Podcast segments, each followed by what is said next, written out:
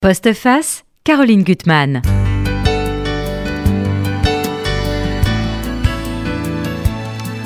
Aujourd'hui, chers auditeurs, je vous invite à un vaste et passionnant sujet de réflexion.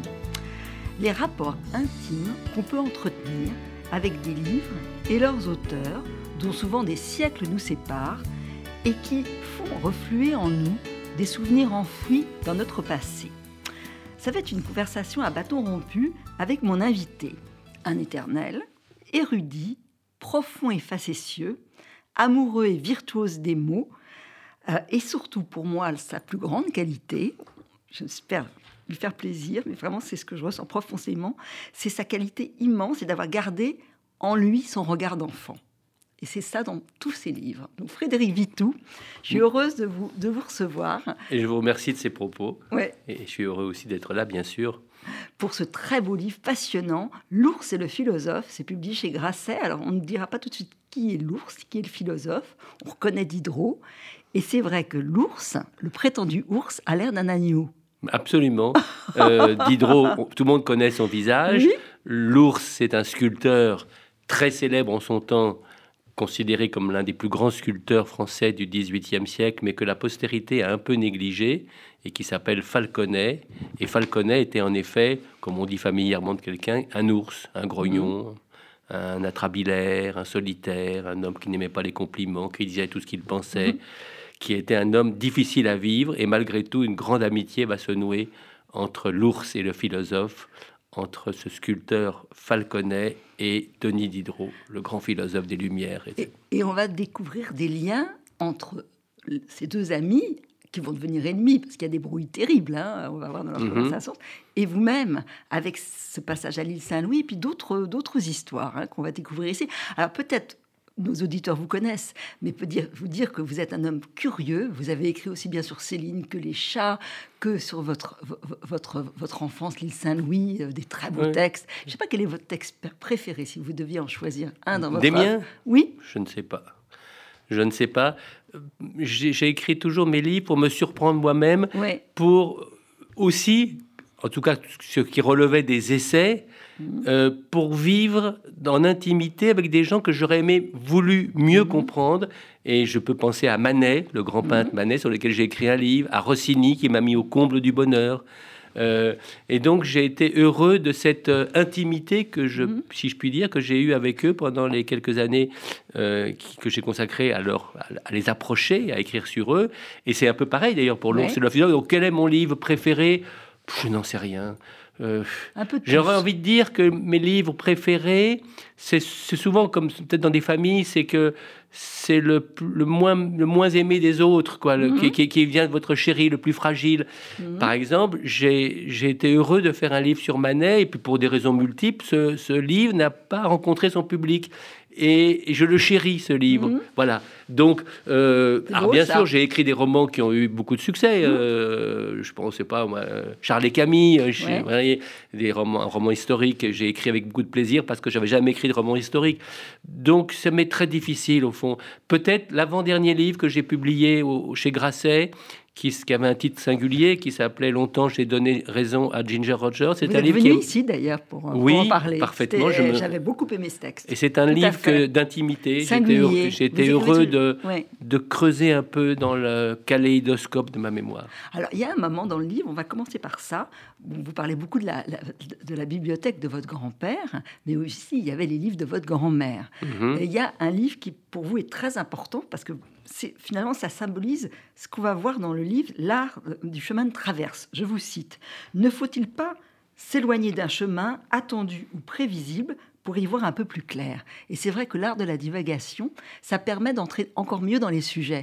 Et vous parlez du livre de Stern, euh, qui a été fondateur pour vous. hein? Oui, Euh, Oui.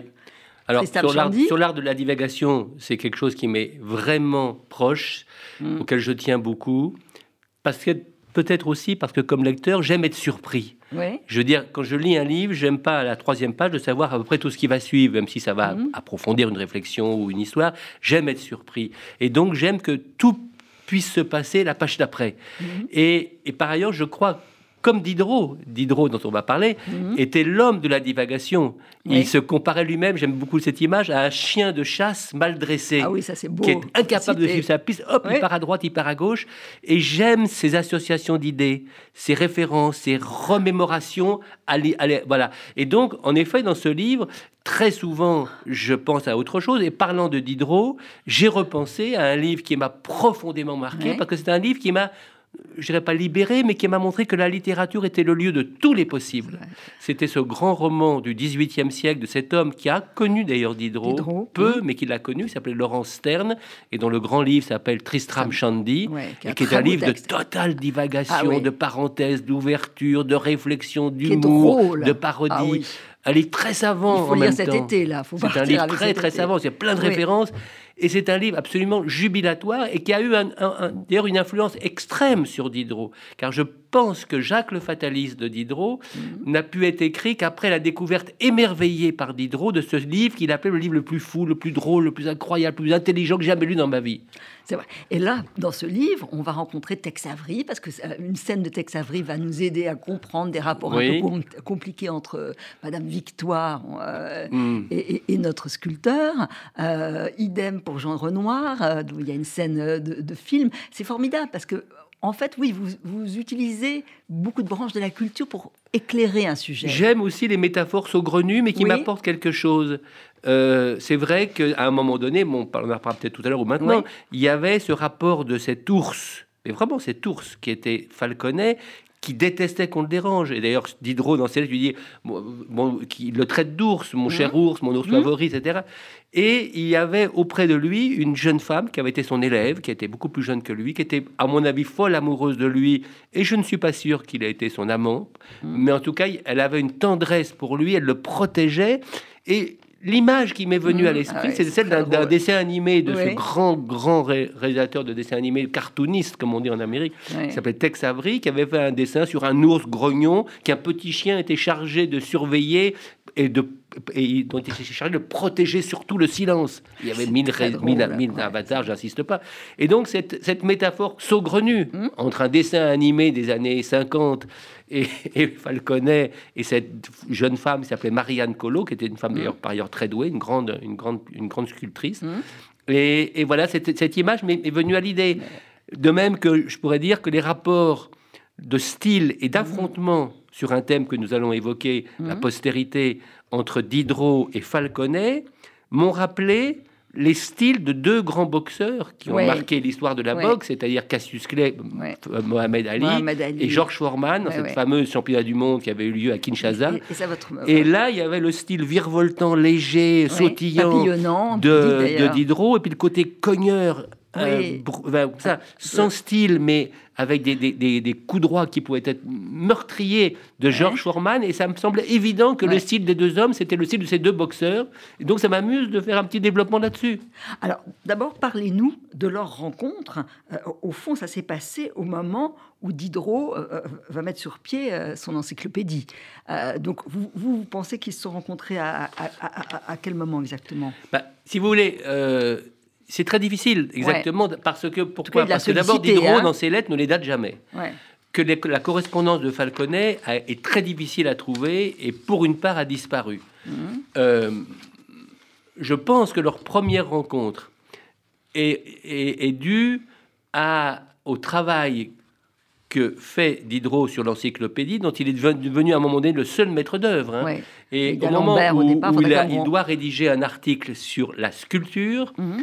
Il s'adresse à Falconet, Falconet. pour lui demander s'il peut rédiger l'article sculpture sur l'encyclopédie. Là-dessus, Diderot écrit aussi ce qu'on appelle les salons. Vous savez, Oui. les fameux salons de Oui. Diderot, qui sont des écrits privés pour, euh, pour une petite, pour des, qui- qu'il écrit par écrit, qui sont de- envoyés à 10 correspondants dans le monde, mais qui ne sont pas publiés. Ça va être publié bien après sa mort, même au 19e siècle, les salons de Diderot. Et là, il fait euh, un compte-rendu dithyrambique Mhm. d'une sculpture de Falconet qui avait été présentée au salon. C'était en quelle année? En 1765 ou 66 Je me souviens plus il y a bien. 1754, c'est le Milon de Crotone, c'est ça? Non, Non. c'est un million de croton, c'est la sculpture qui, qui, euh, pour qu'il soit euh, son, son, comment dire, son œuvre d'accès Ah oui, à la pour être. Donc c'est un peu plus tard, je crois que c'est à peu près dix ans plus tard, Mhm. il présente une sculpture au salon qui s'appelle euh, Pygmalion et Ah. Galatée. Oui, Hein. oui, oui, tout et à là, fait. Diderot, avec son enthousiasme, dit mais c'est extraordinaire cette sculpture. euh, il délire sur cette sculpture. Et il dit mais si elle devait être détruite, euh, enfouie dans la terre, et que dans trois siècles on la on la réexhumait, et si c'était marqué Mhm. Phidias, on ne serait pas étonné. Vous voyez la, la Mhm. comparaison avec le sculpteur absolu de l'Antiquité. Voilà. Et puis en même temps, il fait une critique. En même temps, il dit Oui. moi, si j'étais vous, quand même, j'aurais pas mis le, le personnage du sculpteur euh, euh, Pygmalion dans- à droite de la sculpture qu'il vient de forger, dont il va tomber amoureux, mais je l'aurais mis plutôt à gauche. Ça aurait été beaucoup mieux. Et, et- alors, vous, di- vous dites aussi, c'est ça très amusant, c'est que Falconet, qui, re- qui ressemble à un ours, il a été, grâce au, au- au- finalement à Madame de Pompadour, qui l'apprécie beaucoup, euh, il dirige la, comment ça s'appelle? Le la- département des sculptures de la manufacture de bah, Sèvres. de Sèvres. C'est très rigolo Bah oui. d'imaginer un- c'est quelque chose de très amusant. ces paradoxes, c'est que Oui. ce, ce grognon qui n'est pas courtisan pour un sou, que c'est- qui, est, qui est tellement dur avec ses collègues en leur disant tout ce qu'il pense, et même s'il dit du bien, il trouve encore le moyen de les engueuler. C'est comme il a une Oui, oui, oui. donc ne- n'est pas assez courtisan pour avoir des commandes officielles. Mais il a la chance d'avoir rencontré Madame de Pompadour, qui est elle-même, si je puis dire, en exil, puisqu'elle n'est plus la maîtresse du roi. Elle se contente d'être la surintendante aux beaux-arts, si vous voulez. Mhm. Et elle est touchée par cet homme que justement le roi néglige, comme le roi l'a négligé elle, Oui. et le, a une tendresse pour lui et lui procure un poste assez bien rémunéré, c'est de diriger dans cette nouvelle manufacture de Sèvres qui fait qu'on appelle des biscuits, c'est-à-dire des, Oui. des sculptures euh, moulées en porcelaine blanche, lui Mhm. dit mais vous devriez surveiller ces sculptures, de nous donner des sujets, en faire, etc. Et lui se retrouve dans le monde le plus hyperboliquement euh, galant. Ouais. Vous voyez, euh, le, le, le, dont Madame de Pompadour, son, son peintre, c'était, c'était Boucher, François Boucher, qui montre des choses des femmes de- du monde, des, des Mhm. grandes nobles en, en nymphes déshabillées. Enfin, c'est-à-dire qu'il y a une sorte de galanterie dans, dans l'œuvre remarquable d'ailleurs de, de, de- de- de Boucher. Et, et le malheureux Falconet, c'est vraiment, je dis, comme on dit, un éléphant dans un magasin de porcelaine, Oui, c'est l'ours dans un magasin Oui. de porcelaine, mais il va faire très bien son boulot. Oui. Il est dur avec ses collaborateurs, mais il est, il est juste, si est je puis dire. Alors, vous citez aussi un discours qu'il a fait en 1760 qui est très intéressant parce que finalement, son, son esthétique de la sculpture correspond à son caractère. Il dit qu'il déteste finalement les procédés faciles. Il veut pas plaire. Hmm. Euh, il, bon, il, est ombrageux finalement même dans sa sculpture. Il, il veut pas être aimable. Il veut pas faire des choses faciles. Oui, c'est Hein, tout à fait C'est exact. intéressant, ça, je Oui, trouve. l'une, enfin, c'est vous voyez, ce qui est intéressant chez, chez Falconet, ce qui est aussi peut-être qui a dérouté pas mal de critiques d'art, à mon avis, c'est que d'un côté, Falconet, je vais pas être trop érudit si vous voulez, Mhm. mais d'un côté, son idole, c'est un mal aimé, non, c'était un grand sculpteur Oui. du siècle précédent, Oui. c'était Puget. Puget. Hein, Hein, vous le Puget citez avec souvent, sculptures torturées, comme ça, et Puget, le Marseillais en quelque sorte, et, et qu'il qu'il adore, et en même temps par une certaine rigueur, austérité qu'il a, il annonce le néoclassicisme. voyez. Mhm. Et donc la- le- l'esprit 18e n'est pas forcément le sien. Donc il est vraiment en porte-à-faux. Oui. Euh, mais il y a une sculpture qu'on peut voir, euh, si vous voulez, c'est dans une église qui est Saint-Roch. Oui. Il a fait, euh, c'est Ouais. peut-être une des rares euh, statues qui restent encore de lui à Paris, parce que les autres ont été détruites par la Révolution. Et là, il a présenté le. Christ mort au Jardin des Oliviers, qui déjà pressent euh, le supplice qu'il va avoir le Mhm. lendemain. Et c'est une statue à la fois d'une très grande beauté, et c'est d'un homme souffrant. On voit un homme souffrant comme s'il vivait déjà à l'avance ce qu'il va subir le lendemain. Et là, on le voit, cet homme. Et c'est une sculpture qui est, à- quand on rentre dans, dans la nef, à gauche du cœur. Elle est très impressionnante, cette Ouais. sculpture. C'est vraiment l'homme souffrant. Et lui est un homme souffrant. Oui, Mais en même temps, je veux dire, comprenez-moi bien, c'est un homme d'une rare intégrité, Falconet. J'ai un exemple que je donne, que raconte Diderot avec stupéfaction. Il va voir Falconet chez lui. Falconet a fait un buste de Diderot, qui veut lui montrer. Et puis, il y a là sa jeune assistante, si vous voulez, Marianne Collot, qui se fait de la sculpture et qui a vraiment du talent. Elle, elle avait fait, elle aussi, un buste qui, qui, qui, qui- qui- qui- elle lui montre. Falconet voit la sculpture de, de- de Marianne Collot, puis voit ce qu'il a fait lui, et d'un seul coup, fou de Ah oui. rage, il prend une canne, une sorte de bande, et en mille morceaux, il casse, Casse. non pas la statue de son élève, mais la, La sienne. sienne. Celle de mon élève est meilleure que la mienne, et de rage, il casse la sienne. Ouais. Il brise la sienne. Vous voyez, Brise la sienne. euh, Alors, mais c'est, il est, il est, c'est vraiment, c'est un homme qui a le génie, en, en plus de, se- de par- parfois, de se faire mal aimer. L'autre exemple, si je peux me permettre un exemple, mais c'est qui est, qui est très révélateur de son caractère. Grâce à Diderot, Falconet va devenir célèbre dans le monde entier, ou dans l'Europe mhm. entière, ce qui revient presque au même. Parce que sur l'influence, sur, les insistances de Diderot, Catherine de Russie, qui cherche hein. à faire une grande sculpture à Saint-Pétersbourg, à la gloire de son ancêtre, euh, prédécesseur en tout cas, euh, qui est Pierre le Grand, qui a fondé Saint-Pétersbourg, qui a créé Saint-Pétersbourg, elle veut faire faire une grande... Elle s'adresse à, à quelques sculpteurs très connus, qui demandent des sommes extravagantes, puis elle hésite. Et Falconet, Diderot insiste, prenez Falconet, c'est un artiste de très grand talent, je suis sûr qu'il vous la fera. Finalement, elle consent, elle lui mhm. propose une somme très belle, 300 000 livres, ce qui est comme une très belle somme, mais il va partir 12 ans pour travailler à Saint-Pétersbourg, il est vrai. Et ah l'accord est, décidé, et il s'apprête à partir. Et trois, jours, et trois jours hmm avant, trois jours avant son départ, euh, Falconet va voir l'ambassadeur de Russie à Paris, qui est un ami de Diderot, qui s'appelle le prince Galitzine, et Diderot est là, il l'accompagne, et Falconet dit à Galitzine, finalement j'ai réfléchi, non, j'accepte pas les 300 000 livres. Et l'autre est furieux. Il est comment Écoutez, on a eu un accord oral entre, entre, entre, entre gentilshommes, entre, entre, un homme d'honneur. Vous devez, vous, vous ne pouvez pas changer le prix. Mmh. Non, non, je ne veux pas. Alors qu'est-ce que vous voulez dit, dit Galitzine, horrifié. Il dit, je ne veux pas 300 000 livres, je veux 200 000 livres. Mmh, c'est étonnant. Euh, non, tombe des nues. tombe des nues, mais c'est pas possible. On lui propose 300 000 livres, il dit non, je veux 200 000 livres. Et, et Falconet lui répond une chose qui est très belle d'ailleurs. Un homme qui n'est pas heureux avec 200 000 livres ne le sera pas davantage avec 300 000. Et c'est très juste. Et c'était aussi, ah oui. et c'était aussi une manière de faire un pied de nez. Je crois que c'est ça aussi.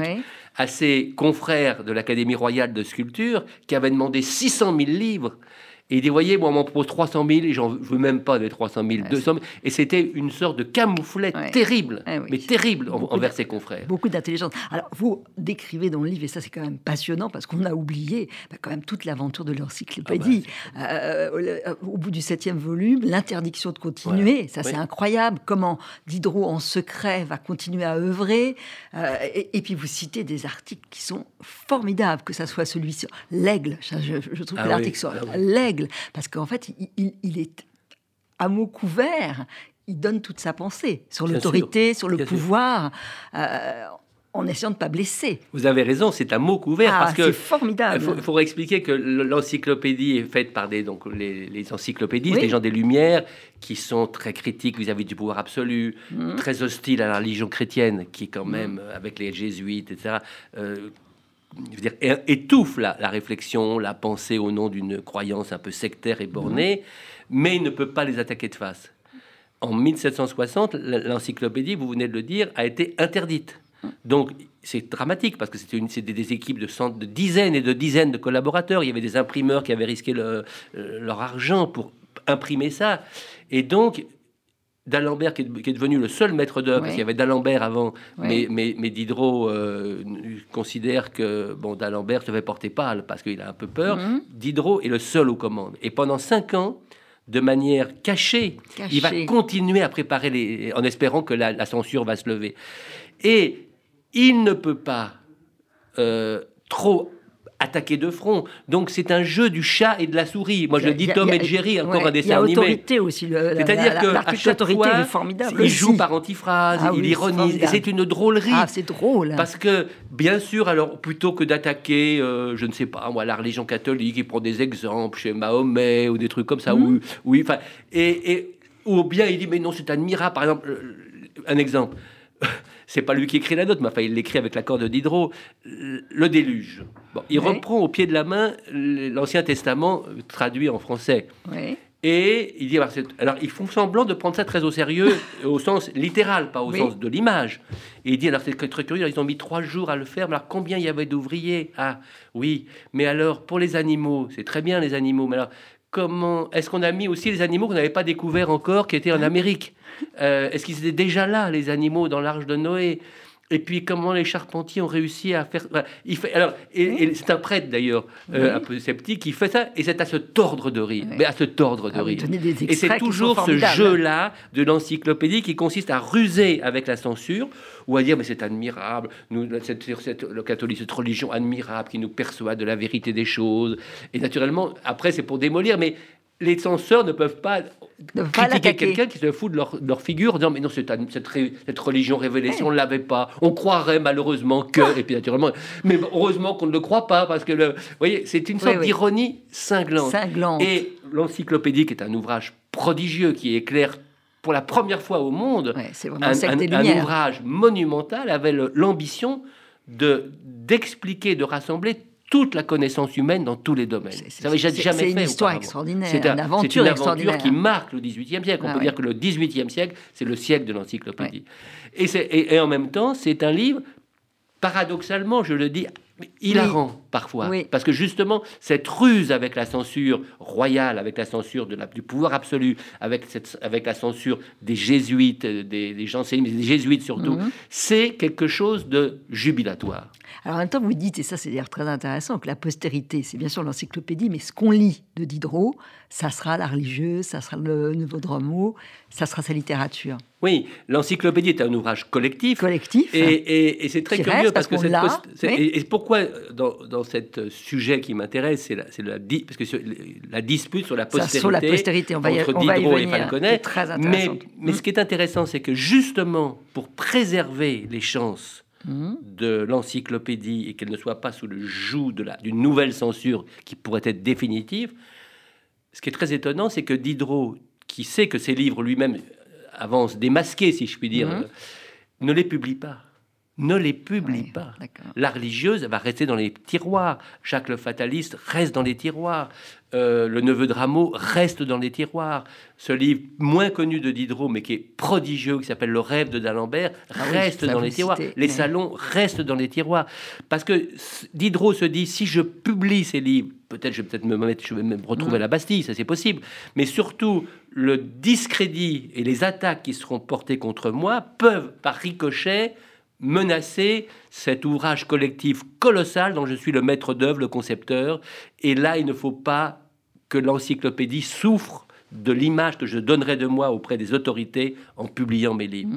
Donc Diderot, si je puis dire, pour ces livres qui font aujourd'hui qu'on le lit, évidemment. L'encyclopédie, c'est un ouvrage historique qui est passionnant Oui, à lire, mais qui est un ouvrage historique. Oui. On ne va plus acheter l'encyclopédie pour savoir comment marche un ordinateur, évidemment. Euh, mais euh, mais euh, ces livres-là, qui vont assurer sa notoriété, s'il ne croit pas à la postérité, alors c'est désespérant, parce que donc, Oui. il aura- il n'aura servi à rien. Il n'a- qu'à la postérité pour se rassurer et de dire j'ai peut-être pas écrit pour rien. pas écrit pour rien. Alors, ce qui est très beau, c'est que ces deux, com- ces deux compères, amis ennemis, vous allez les rencontrer euh, dans votre lieu que vous, vous, vous l'écrivez. Cette île Saint-Louis, c'est c'est quand même c'est le territoire de toujours. Vous y êtes depuis toujours. C'est magnifique. Et euh, euh, Diderot y est allé jeune, à 30 ans. Euh, ici, réfugié parce qu'il a un père terrible et il va faire Mm. une mésalliance, il va se Mm. cacher là. Et d'Alembert, euh, il, il- il vient à, à 70 ans, dans des Euh, lieux différents. Falconet, oui. Falconet, pardon. Oui, euh. Falconet, oui, oui. Mais oui, mais c'est très curieux parce que Et vous avez retrouvé des traces, alors Oui. pas de la rue, malheureusement, parce qu'elle a été détruite. Pour Diderot, non. Ouais. Euh, ce qui est, non, c'est ça qui est tout à fait étonnant, c'est que quand j'ai commencé ce livre, en fait, je l'ai commencé au moment du premier confinement. Oui, J'avais un souvenir de, de la correspondante de Diderot Mhm. qui m'avait émerveillé de, cette- de, de ses lettres à Falconet. Et je me suis dit, tiens, je me confinerais bien avec ces deux hommes pour mieux Mhm. les connaître. Diderot, que je connaissais un peu, et Falconet, que je ne connaissais rien. Pas. Mais pas une seconde, quand j'ai commencé à faire mes recherches sur Diderot et surtout sur Falconet, parce que c'était, il fallait le faire, je ne soupçonnais un instant que pour l'un et pour l'autre, ils me ramèneraient à un moment donné de leur vie à, à l'île Saint-Louis. En effet, Diderot va habiter quelques mois dans l'île Saint-Louis quand il se cache juste avant son mariage, dont les bancs seront publiés dans l'église Saint-Louis-en-l'île. En revanche, c'est encore plus. J'ai même, j'ai dit, c'est pas possible ça. Je savais, on savait par un- le seul livre qui existait sur Falconet que les cinq dernières et douloureuses années de sa vie. euh, de- Parce qu'il est paralysé, hein, c'est oui, ça, il, était- il avait un- une attaque, un, Mm. probablement un AVC, il était à moitié paralysé, pas, pas gâteux du tout, mais quasiment paralysé. C'était dans l'île Saint-Louis. J'ai dit, mais où dans l'île Saint-Louis? Où dans l'île Saint-Louis? J'ai pu retrouver, grâce à l'appui d'un collaborateur formidable de la bibliothèque de l'Institut de France, qui, qui- qui- à qui je, Mm. que je mobilisais, parce que lui pouvait avoir accès aux bibliothèques que moi je pouvais, à qui, bibliothèques auxquelles je pouvais pas avoir accès, surtout en moyen de confinement. On a retrouvé le contrat de location de l'appartement. extraordinaire. On a retrouvé Ah ouais. le euh, l'inventaire après décès, le testament bien sûr, et on a pu localiser exactement l'appartement au coin de ce qui est aujourd'hui la rue Le Mhm. Regratier et du quai d'Orléans. Et ce qui était incroyable, c'est mais attends, c'est cet appartement, mais il est au-dessus de l'appartement où j'ai rencontré pour la première fois mon épouse. C'est- La première fois que je rencontre ma femme, enfin, elle, a- était, y libraire, je l'avais rencontrée comme ça, comme un signes, client, mais Ouais. euh, dans l'intimité avec des amis, pour la première fois. Donc cet appartement a joué un rôle important.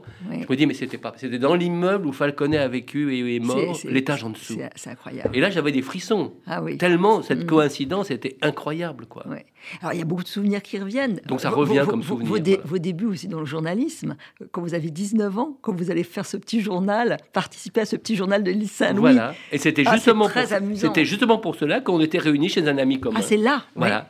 On s'était réunis pour la première fois, un certain nombre de personnes que je, connais, que je connaissais pour certains, ou pour d'autres pratiquement pas, comme mon Mhm. épouse, qui est Nicole, qui est, voilà, avec qui on s'est marié. Mais c'était, c'était là, c'était là, dans ce, dans ce lieu marqué par la par l'imprégnation, mais l'imprégnation que rien ne rappelle aujourd'hui. Il n'y a, pas de- Ouais. il y a évidemment pas de, de plaque à la disant ici a vécu pendant cinq ans, de, quatre- de 1786 à 1791. euh, Le, le scu- le sculpteur Falconet qui est quand même un sculpteur important. Ah, il y a des belles évocations. Finalement, il y a aussi le souvenir qui va émerger de, de votre amitié avec Bernard Franck, qui a quelque chose d'un ours, comme Oui. Falconet. Enfin, Oui, oui, sans lui ressembler, oui, mais d'une certaine façon. Il vous oui, fait on penser. peut dire ça comme ça. Moi, je me rends compte que moi, d'abord, j'ai une passion pour les ours. Je-. Je, fais même, dans- il y a un chapitre qui s'appelle Éloge de l'ours. et Éloge de l'ours. Aussi bien l'ours en peluche que l'ours euh, zoologique, si je puis dire. Je- et les hommes ours, je les aime. Les courtisans m'agacent, les, les flatteurs m'agacent. J'aime dites- les gens sincères et ours. Et Et vous dites que c'est un courage d'être un ours. Oui, parce que Parce oui, qu'on a tendance à être d'être poli et on a tendance Ouais. à- Ah oui, alors ils peuvent, ils peuvent être parfois d'un contact très dur, d'un commerce difficile. Bah, pas mais moi, j'aime ces, j'aime Mhm. ces gens qui, qui vivent comme ça, dans une sorte d'intégrité euh, ronchonneuse, mais Mhm. si attachante. Ouais, mais je suis d'accord avec vous. Je suis tout à fait d'accord avec vous.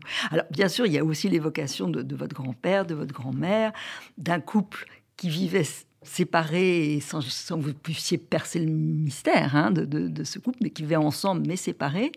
Et il y a d'autres secrets qui, qui- qui- qui reviennent, que ça soit euh, Manet, Berthe Morisot, euh, Voilà. et, et puis quand même Falconet, parce qu'il y a cette histoire avec cette, cette jeune femme qui est sa protégée, qu'il a adoptée plus ou moins. Mhm. Marianne, qui, qui visiblement l'adore. Est-ce qu'ils ont été amants ou pas Et il y a quand même, alors c'est comme c'est un homme secret, il a peut-être été tué par cette histoire. Son fils, euh, son fils, il joue un très mauvais, très, ma- très mauvais rôle dans toute cette Bien histoire. sûr. Déjà, il va débarquer à Saint-Pétersbourg parce qu'il est cupide, ambitieux, euh, et il va débarquer chez son père alors, ce qui va empêcher son père de recevoir Diderot et qui va être au fond un des prétextes de la, de la brouille. Et surtout, euh, parce qu'il est intéressé, il va se dire que euh, Marianne, euh, elle peut, il, il pourrait se servir de ses biens, donc il va l'épouser. C'est Oui, c'est- sordide, hein. c'est une histoire sordide. je Très bien trouve, résumé hein. la question. Je pense que Marianne est, est foncièrement amoureuse de Falconet, Mhm. profondément amoureuse de Falconet, à qui elle doit tout. Elle, était arrivée dans son- elle avait 16 ans quand elle est arrivée Mhm. d'un milieu très pauvre, abandonné par son père. Elle arrive pour apprendre le métier, et il lui apprend le métier. C'était de manière assez dure, il n'est pas tendre, hein, Falconet. Elle va tomber folle amoureuse de lui, folle Mhm. amoureuse de lui. Et lui, elle s'était marié, était veuf, euh, je me marierai jamais. On ne saura jamais la nature On des liens. En tout cas, ça beaucoup amusant- jaser quand ils sont à Saint-Pétersbourg. oui, mais ce qui est amusant, c'est hein. justement c'est le, le rôle de Diderot. Diderot les voit partir tous les deux à, à- à Saint-Pétersbourg. Il a beaucoup de tendresse pour Marianne Collot. Euh, Diderot, il la trouve très sympathique, attachante, talentueuse, et il la recommande au- auprès. Et là, il aimerait au fond qu'ils se marient. Mhm. Parce qu'il se, il- Diderot comprend que dans cette petite société un peu parfois médisante, peut-être pas pudibonde, mais enfin Mm. soucieux des apparences, cette, cette cet homme et cette jeune femme, très jeune femme, qui a à peine 20 ans, qui va, ils vont vivre dans la même maison, elle va la- l'aider, etc. Ça va faire jaser. Ouais. Il lui dit, mais en substance, mais vous êtes fait pour vous entendre, vous vous aimez. Il, lui, il leur fait quand même, mariez-vous, mariez-vous. Mm. Et, et ne répond même pas à ces insinuations qu'il la supporte. Quant à Marianne Collot, on ne connaît pas ses lettres, elles ont disparu. Donc on ne sait pas. Elle a que- tout fait disparaître. oui, c'est la- c'est sa fille qui a, c'est sa petite, oui, c'est, c'est- enfin, c'est sa, oui, c'est sa fille qui a tout fait disparaître. Et, et donc, on ne connaît pas les réponses. Et probablement, l'insistance de, de Diderot à vouloir leur bien doit les excéder, surtout, surtout Falconet, bien sûr. Et, et voilà. Et puis, euh, à un moment donné, vous l'avez dit, je ne vais pas le reprendre, alors qu'ils sont à Saint-Pétersbourg, débarque le fils qui est un peintre médiocre, intéressé. Il se dit, tiens, mon père réussit, semble-t-il, très bien à Saint-Pétersbourg, même si son père, avec son carte de cochon, s'est mis à dos tout le monde très vite. hein. Ouais. Mais Catherine de Russie la défend quand même parce qu'elle devine son talent, mais elle en peut plus, elle lui répond même plus à ses lettres, ou il n'arrête pas de se râler, de récriminer sur ceci, sur cela. Il est insupportable. Mais en même temps très honnête, parce qu'il dit à Catherine tout de suite, pour la grande statue que je fais, c'est Marianne Collot qui a le sens de la ressemblance que moi j'ai beaucoup moins qu'elle. Donc je lui demanderai, et, il lui dit le premier, je lui demanderai de sculpter le visage de Pierre le Grand à partir de tout ce qu'on a comme, documentation, comme documentation iconographique, des gravures, des peintures. On a beaucoup, un ensemble de choses qui permet de bien voir la- le visage de, de- de- de Pierre le Grand. Et il lui dit, et donc le fils débarque. Le fils débarque, veut avoir des commandes, réclame des sommes extravagantes. Catherine de Russie l'envoie promener. horrible, Et il se dit, tiens, ça serait bien d'épouser la fille, cette Marianne Collot quand même. Elle réussit très bien, elle est très appréciée, elle fait des sculptures pour la famille impériale, etc. Et elle a de l'argent, euh, pas- beaucoup, mais elle en a plus que Mhm. lui qui, qui- qui n'a rien. Et il veut l'épouser. Et Marianne hésite. Pas- euh, pas- Mhm. Je ne sais pas si elle est amoureuse de lui, mais en tout cas, elle se méfie de ce type. Elle se méfie de ce type, ce qui est bien qu'elle fait un contrat en béton pour par- isoler par tous leurs biens. Par dépit. Mais je pense aussi qu'elle l'épouse pour se dire je serai Madame Falconet. Ouais. Ouais. Exactement. Vous, avez mentionné euh, Manet, Berthe Morisot qui est folle amoureuse de Manet. Ouais. Est-ce qu'ils ont été amants On ne le saura jamais, Édouard Manet. Mais à un moment donné, elle se résout à, considérer comme impossible dans ces familles bourgeoises un divorce de Manet et donc une euh, qu'il épouse euh, Berthe Morisot. Elle va épouser le frère. Elle se- et il s'appelle Eugène, pas Édouard, Mhm. Mais elle peut quand même signer Madame E. Manet. Ah Mais la différence entre le frère de Manet et le fils de Falconet, c'est que le fils de Falconet est un voyou ah oui. et que le, frère- le frère de Manet, Eugène Monet, était un très bon mari. Il est mort Mhm. jeune, mais il a été un très bon mari. Et, elle re- et donc, elle est plutôt heureuse, Oui. Morisot. Elle aura une fille, Julie, dont on connaît.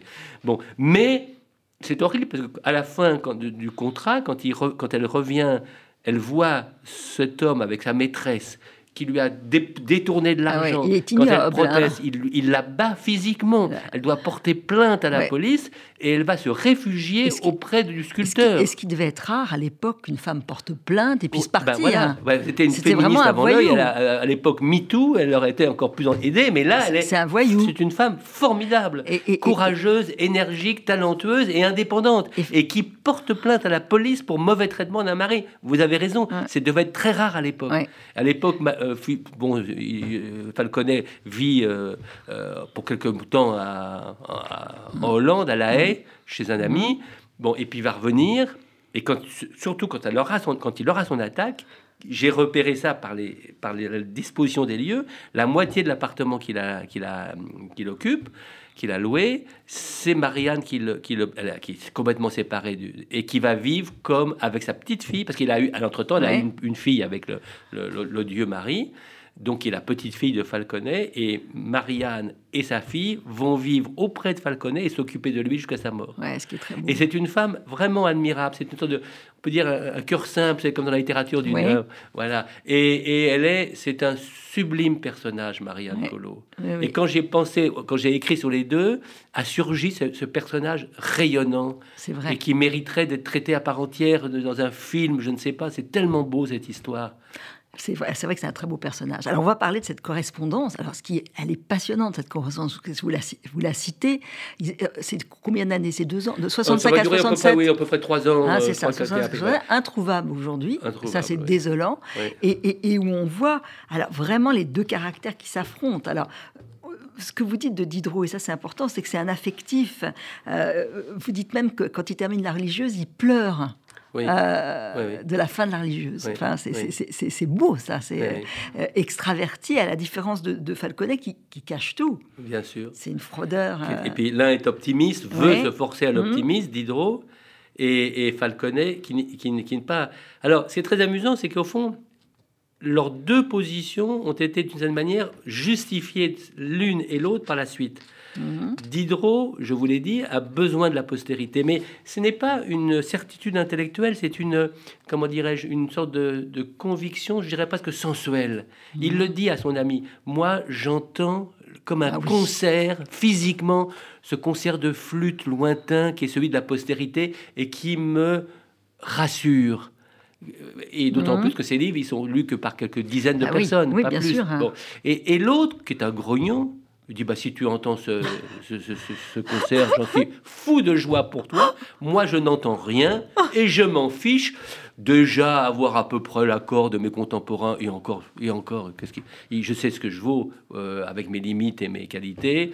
Il s'en fiche. Et donc, la postérité ne l'intéresse pas. Il, n'a- il ne lui fait pas confiance. On peut dire entre Mhm. parenthèses qu'il a partiellement raison, puisque la plupart de ses sculptures vont être détruites à la Révolution Ouais. parce que c'était surtout des commandes d'église qu'il avait eues. Donc, euh, ben, il reste quand même une œuvre de Falconet, mais euh, elle a été sérieusement amputée.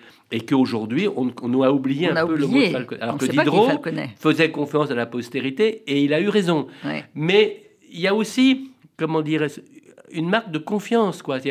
Diderot dit en somme à Falconet, nous sommes la postérité pour les gens qui nous ont précédés. C'est-à-dire, Oui. nous les connaissons, nous les saluons.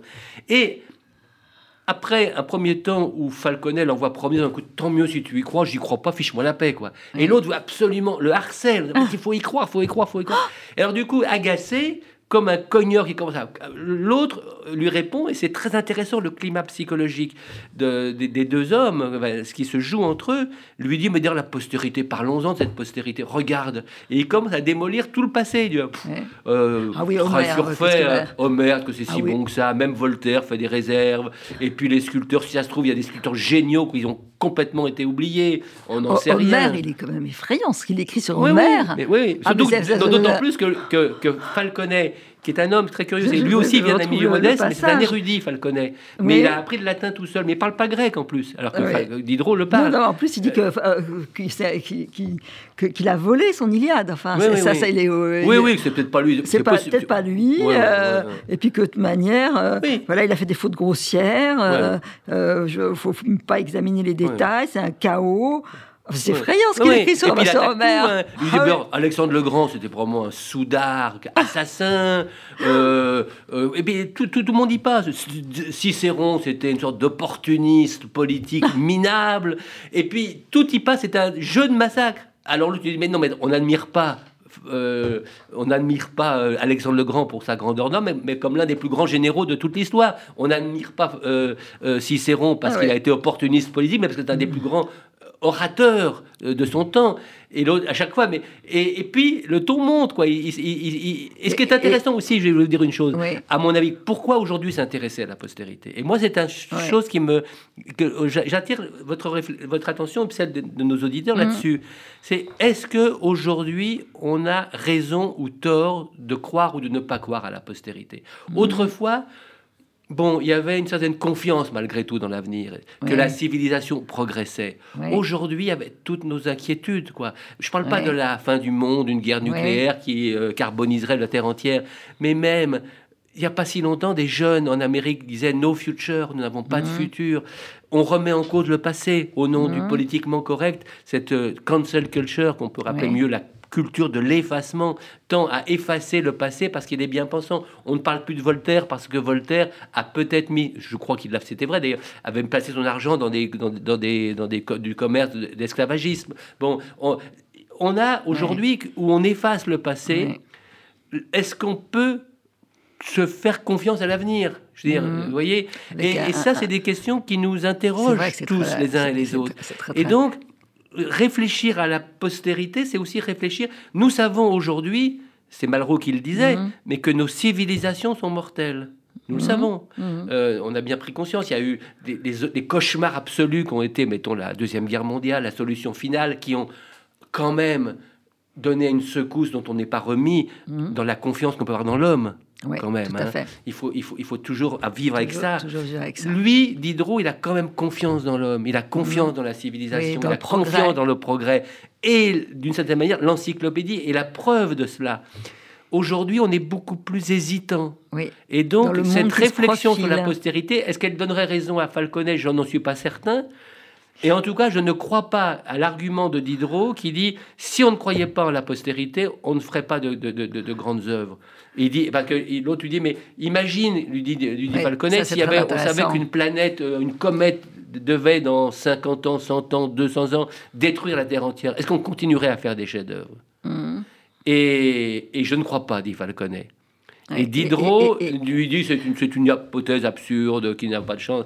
Mais on a vu, oui, on a vu dans des, cas extrêmes de désespoir des gens qui œuvrent quand même. Qui œuvraient quand même. Ah oui. On a vu euh, dans, les moments les plus horribles de l'humanité, les plus cauchemardesques, les plus insoutenables de l'humanité, on a vu des gens qui y croyaient qui quand Croyaient, qui, croyaient non pas à la, forcément à la postérité, mais en l'intégrité et l'absolu d'une œuvre d'art que l'on ah conçoit, comme une lutte désespérée contre la barbarie.